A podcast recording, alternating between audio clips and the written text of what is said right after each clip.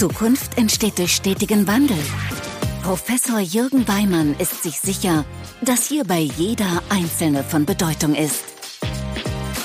Herzlich willkommen zu Everyone Counts, der Podcast für Zukunftsmacherinnen und Macher in Banken und Sparkassen.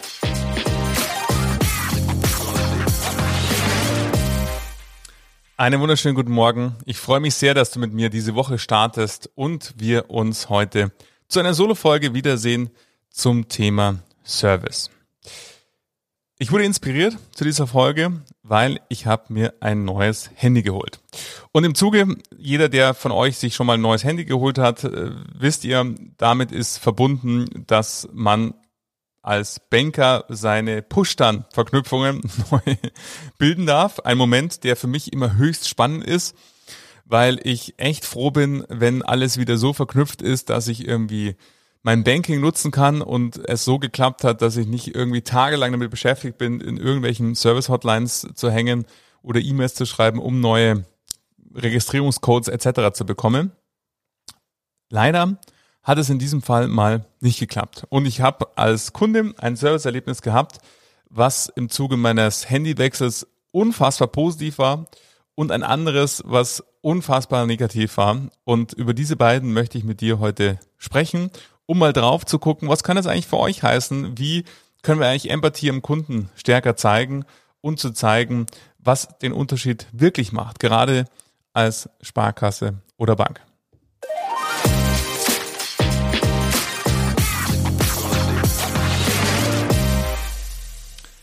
Ja, ich habe es schon angekündigt.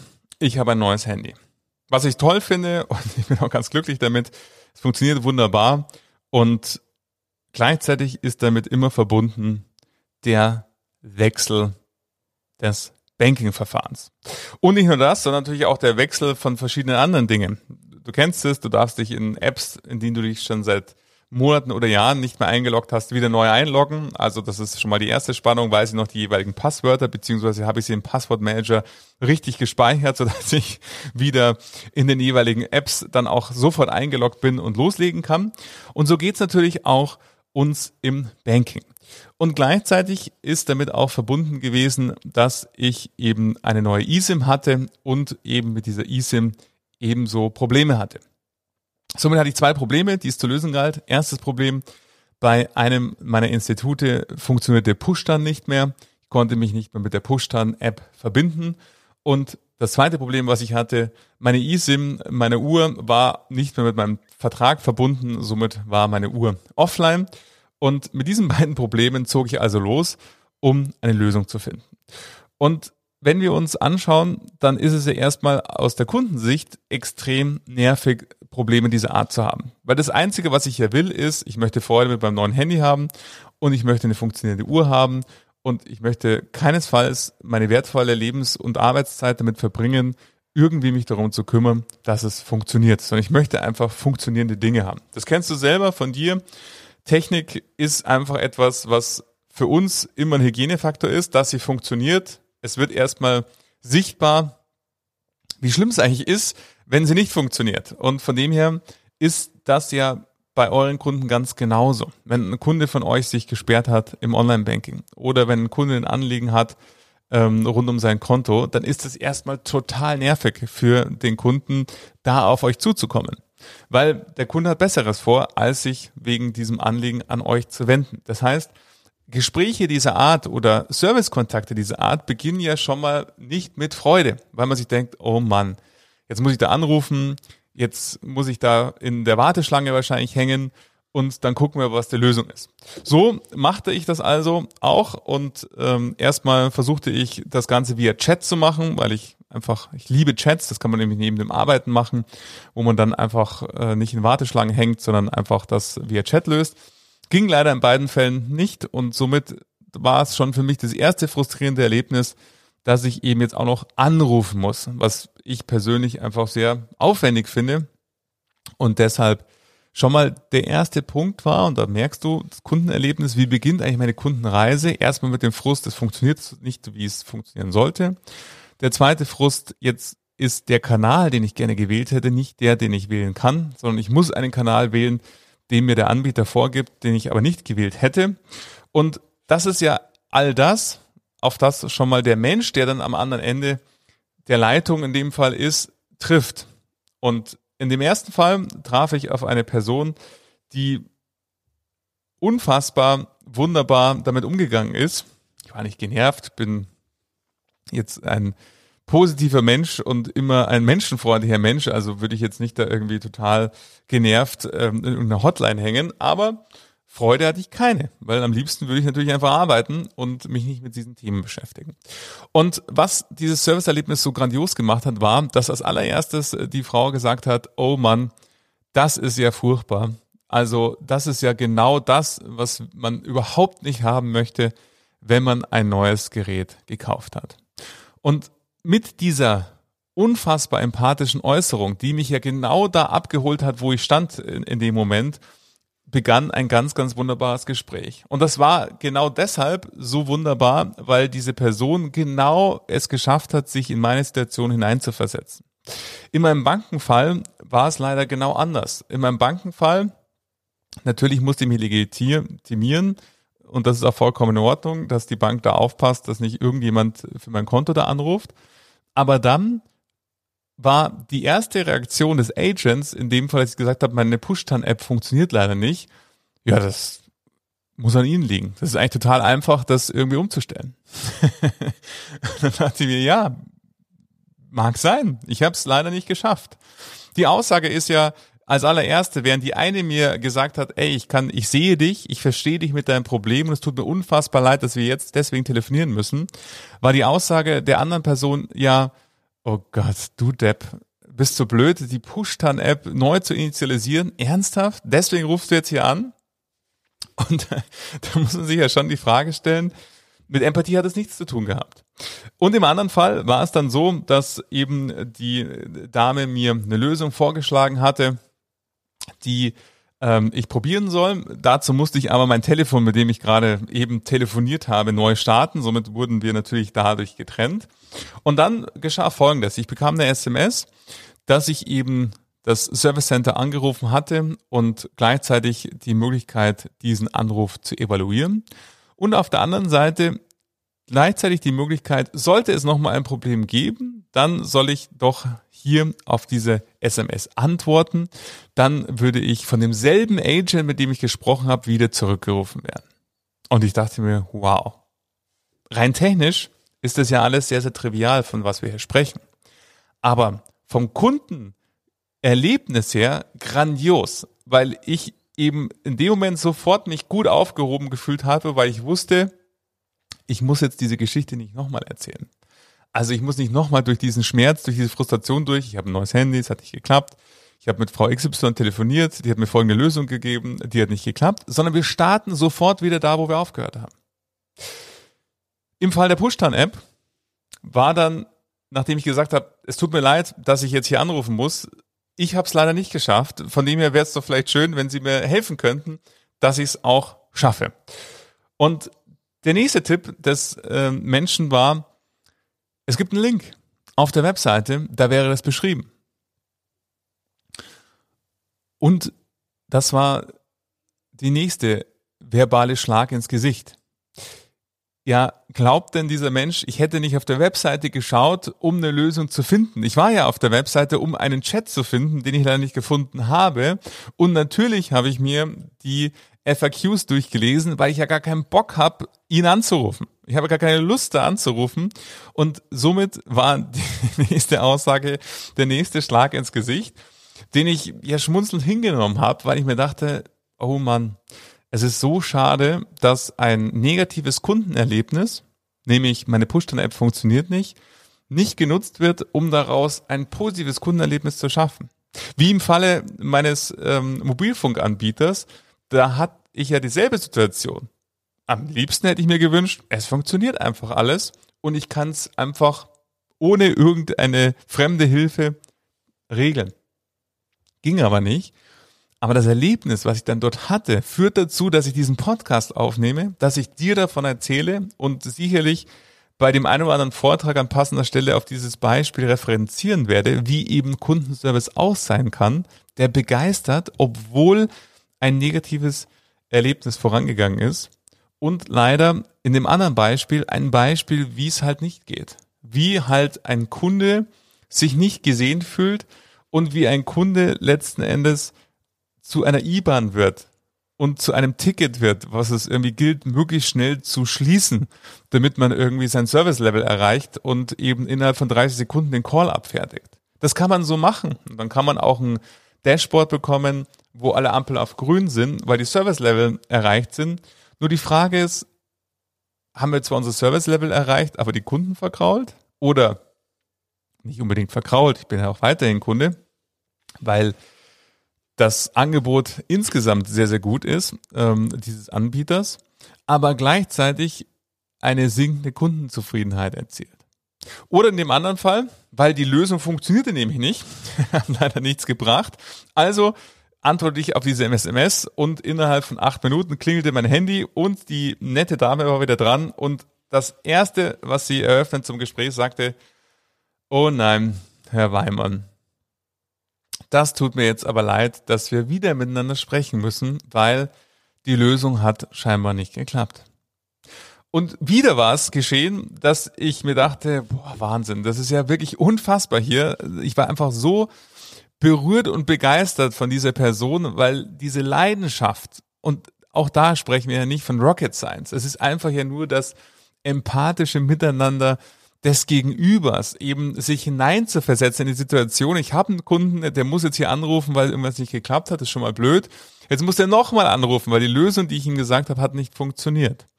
Und Gleichzeitig sagte sie, jetzt werden wir aber alles dafür tun, ich werde alles dafür tun, dass das unser letztes Gespräch miteinander sein wird.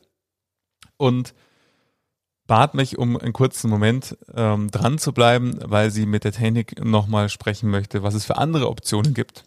Dann sagte sie mir eine Option, das war so unfassbar lustig weil sie selber schon dabei so lachen musste und sagte, ja, also, ähm, ich habe jetzt dreimal den Techniker gefragt, ob er mich jetzt wirklich nicht irgendwie auf den Arm nehmen möchte, sondern dass wirklich seine ernsthaft gemeinte Lösung ist. Und er bestätigte, dass das wirklich die ernsthafte Lösung ist.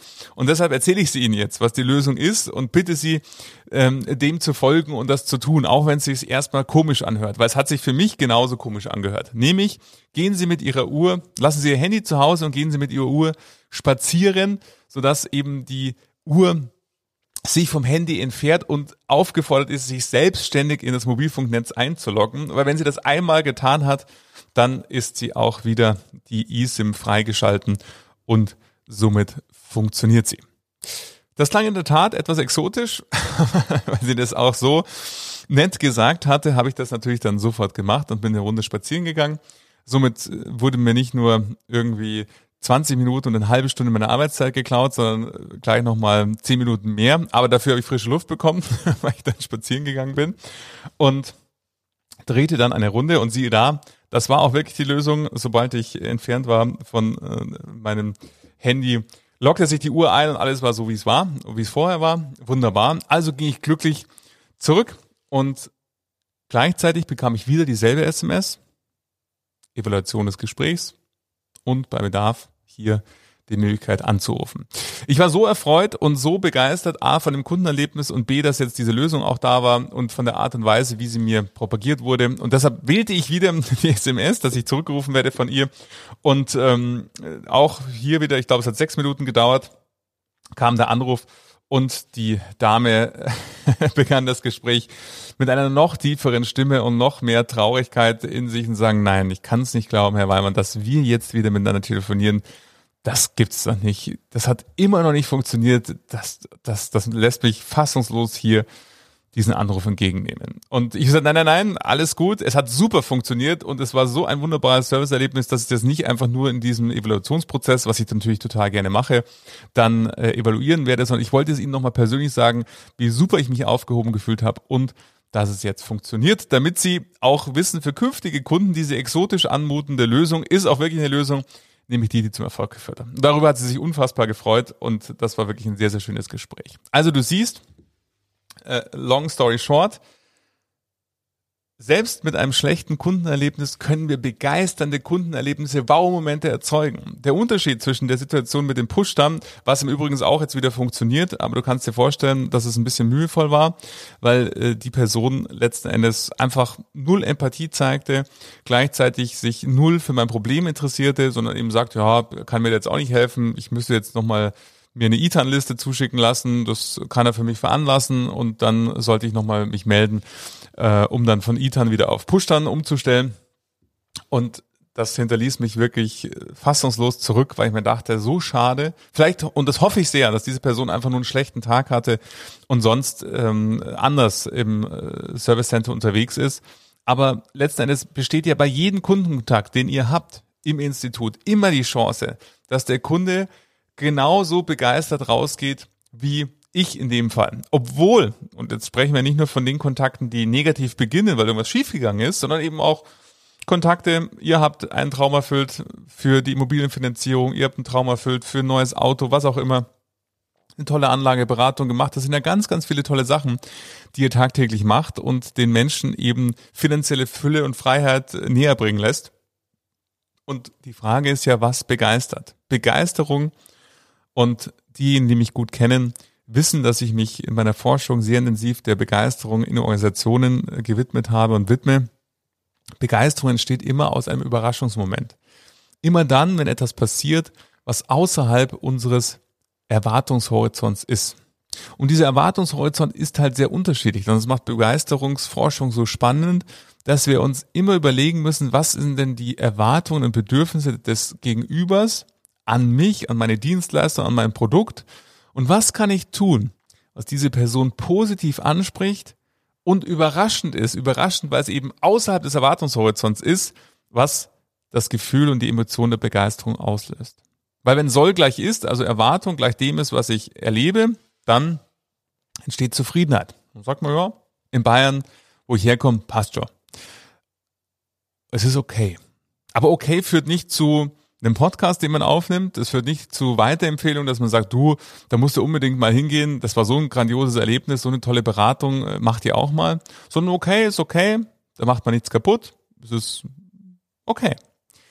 Begeisterung führt aber dazu, dass Leute eben dich weiterempfehlen, dass die Leute dein Institut weiterempfehlen, dass Leute wiederkommen, dass Leute andere Leute dahin schicken, dass sie mehr kaufen und so weiter und so fort. Und deshalb ist immer die Frage, was könnte das Überraschungsmomentum sein, das du deinen Kundinnen und Kunden schenkst. Und der erste Schritt, um überhaupt in diese Situation zu kommen, ist ja immer der Wechsel des Blickwinkels auf den Gegenüber. Was ist die Erwartungshaltung? Und im ersten Fall der Push-Stand-Situation absolut nicht gelungen. Ich war genervt, weil es nicht gegangen ist, musste da anrufen und traf auf einen sehr genervten Menschen, der keine Lust hatte, mir irgendwie weiterzuhelfen. Im Gegenteil, mich auch noch durch seine Aussagen zum Deppen äh, gestempelt hat, dass ich irgendwie zu blöd bin, meinen Buchstaben hier ähm, zu initialisieren. Sicherlich unbewusst, das war nicht seine Absicht. Aber die Frage ist ja, was erzeugt Sprache und was ist sozusagen der Subtext der Sprache? Und fühlt sich der Kunde in dem Fall abgeholt? In dem Fall leider nein.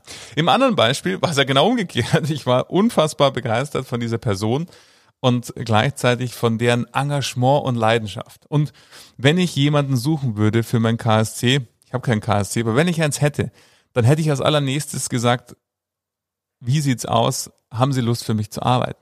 Weil letzten Endes solche Menschen sind einfach unfassbar Gold wert. Und letzten Endes kannst du genau diese Person sein. Also wir haben sozusagen, es entsteht ein Dreieck. Du erzeugst für deine Kundinnen und Kunden einen Baumoment, einen Überraschungsmoment außerhalb des Erwartungshorizonts.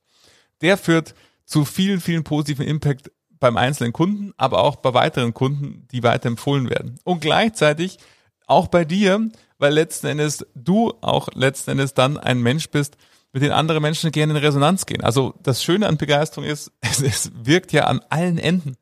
Und von dem her möchte ich dir mit dieser Folge und diesen zwei persönlichen Erlebnissen, die mich inspiriert haben zu dieser Folge, hier hoffentlich dich inspirieren, mal darüber nachzudenken, wenn du an deine Kundenkontakte denkst und wenn du keine Kundenkontakte hast, dann überleg mal, was deine Tätigkeit im Kundenkontakt auslöst, weil diese künstliche Unterscheidung, die oftmals gemacht wird, im Banking, in Vertrieb, Marktfolge und Stabsbereiche, wo dann immer so getan wird, als wenn nur Vertriebsmenschen einen Kontakt hätten zum Kunden, was ja totaler Nonsens ist, weil alle, die in einer Bank arbeiten, haben ja nichts anderes zu tun, als für den Kunden ein tolles Erlebnis zu schaffen. Wenn du in der Work IT bist und dort Prozesse designst, die einfach zehn Unterschriften brauchen, obwohl irgendwie drei reichen würden und die nicht digital die Möglichkeit haben, im Omnikanal äh, den Kanal zu wechseln, dann erzeugt es beim Kunden ebenso ein negatives Erlebnis. Auch wenn du den Kunden vielleicht nie siehst und der verärgerte Kunde nie bei dir irgendwie vorstellig werden kann. Aber gleichzeitig dein Wirken, deine Arbeit hat ja einen totalen Impact auf das Kundenerlebnis und so könnten wir alle Bereiche einer Sparkasse durchgehen. Jeder Bereich hat Kundenimpact. Selbst wenn du verantwortlich bist für die MRISK oder das Aufsichtsrecht, dann ist es eben die Grundlage dessen, dass ihr überhaupt mit Kunden agieren könnt, weil wenn ihr eben eine Feststellung bekommt, die so schwerwiegend ist, dass ihr eure Lizenz verliert, dann könnt ihr euren Kunden keine finanziellen Träume mehr erfüllen. Also selbst du hast mittelbaren Kundenimpact durch dein Wirken und deine saubere Einhaltung der aufsichtsrechtlichen Verantwortungen. Und deshalb ist die Frage, was kann dein Wirken sein, was kann dein Überraschungsmoment sein, um eben dein Gegenüber zu begeistern. Und im Übrigen kannst du auch deine Kolleginnen und Kollegen begeistern im nächsten Meeting, im nächsten Workshop, im nächsten Schurfix, in der nächsten Personalversammlung.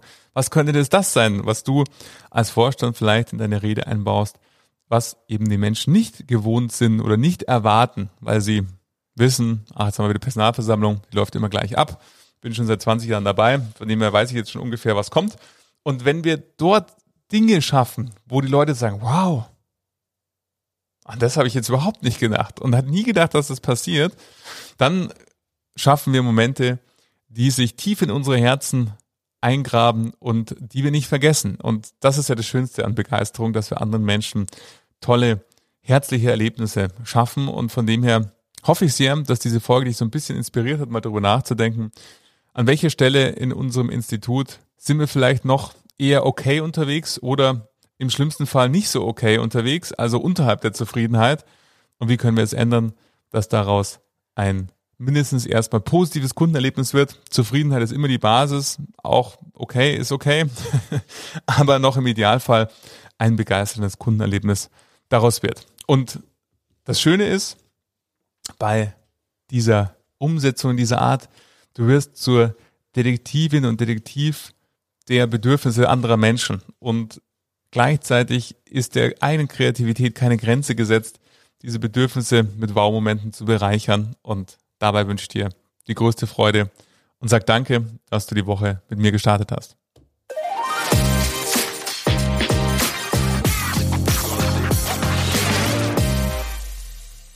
Ja, jetzt habe ich die mitgenommen zu meinen beiden Serviceerlebnissen. Also sowohl mein Mobilfunk, äh, meine Uhr als auch meine Push-Stand funktioniert wieder wunderbar. Darüber freue ich mich sehr. Jetzt habe ich erstmal ein paar Jahre wieder Ruhe und hoffe, dass ich keine Service Center brauche, äh, weil es einfach weiterhin auch wunderbar funktioniert. Und danke dir fürs Zuhören und wünsche dir ganz viel Freude bei der Umsetzung deiner Wow-Momente und bei den glänzenden Augen, die du bei Mitarbeiterinnen und Mitarbeitern, Kollegen, Kollegen und deinen Kundinnen und Kunden erzeugst. Wir hören uns in zwei Wochen. Darauf freue ich mich. Danke, dass du die Woche mit mir gestartet hast.